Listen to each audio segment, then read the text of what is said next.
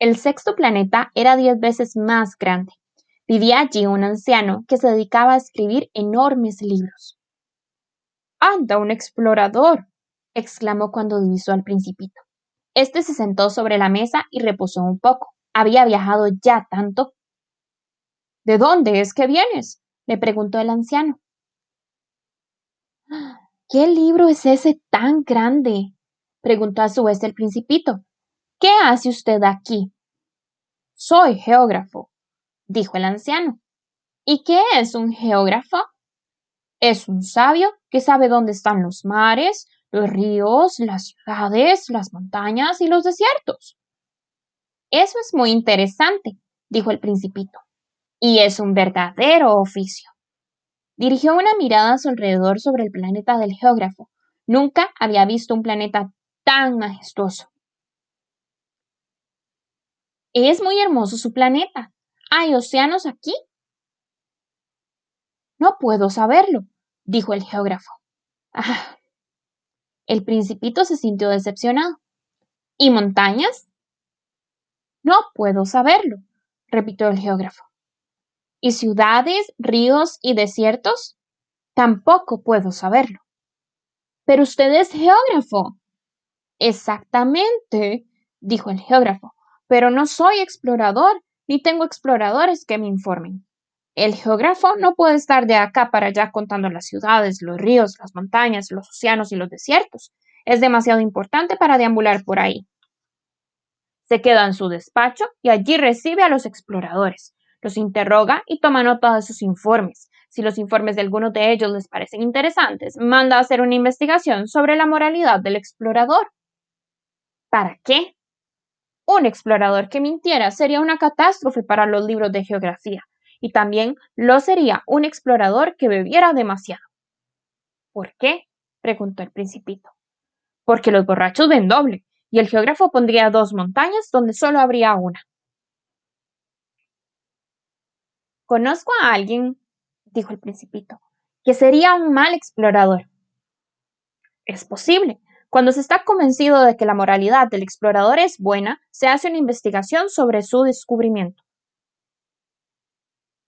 ¿Se va a ver? No, eso sería demasiado complicado. Se exige al explorador que suministre pruebas. Por ejemplo, si se trata del descubrimiento de una gran montaña, se le pide que traiga grandes piedras. Súbitamente, el geógrafo se sintió emocionado. Pero... Tú vienes de muy lejos. Tú eres un explorador. Vas a describirme tu planeta. Y el geógrafo, abriendo su registro, afiló su lápiz. Los relatos de los exploradores se escriben primero con lápiz. Se espera que el explorador presente sus pruebas para pasarlos a tinta. ¿Y bien? interrogó el geógrafo. Oh, mi tierra, dijo el principito. No es interesante. Todo es muy pequeño. Tengo tres volcanes, dos en actividad y uno extinto, pero nunca se sabe. No, nunca se sabe, dijo el geógrafo. Tengo también una flor. De las flores no tomamos nota. ¿Por qué? Son lo más bonito. Porque las flores son efímeras. ¿Qué significa efímera? Las geografías dijo el geógrafo, son los libros más preciados e interesantes. Nunca pasan de moda. Es muy raro que una montaña cambie de sitio o que un océano quede sin agua. Los geógrafos escribimos sobre cosas externas. Pero los volcanes extintos pueden despertarse, interrumpió el principito. ¿Qué significa efímera? Que los volcanes estén o no en actividad es igual para nosotros. Lo interesante es la montaña, que nunca cambia. Pero, ¿qué significa efímera? repitió el principito, que en su vida había renunciado a una pregunta una vez formulada. Significa que está amenazada de próxima desaparición. ¿Mi flor está amenazada de desaparecer próximamente? Indudablemente. Mi flor es efímera, se dijo el principito, y no tiene más que cuatro espinas para defenderse contra el mundo y la he dejado allá sola en mi casa. Por primera vez se arrepintió de haber dejado su planeta, pero bien pronto recobró su valor.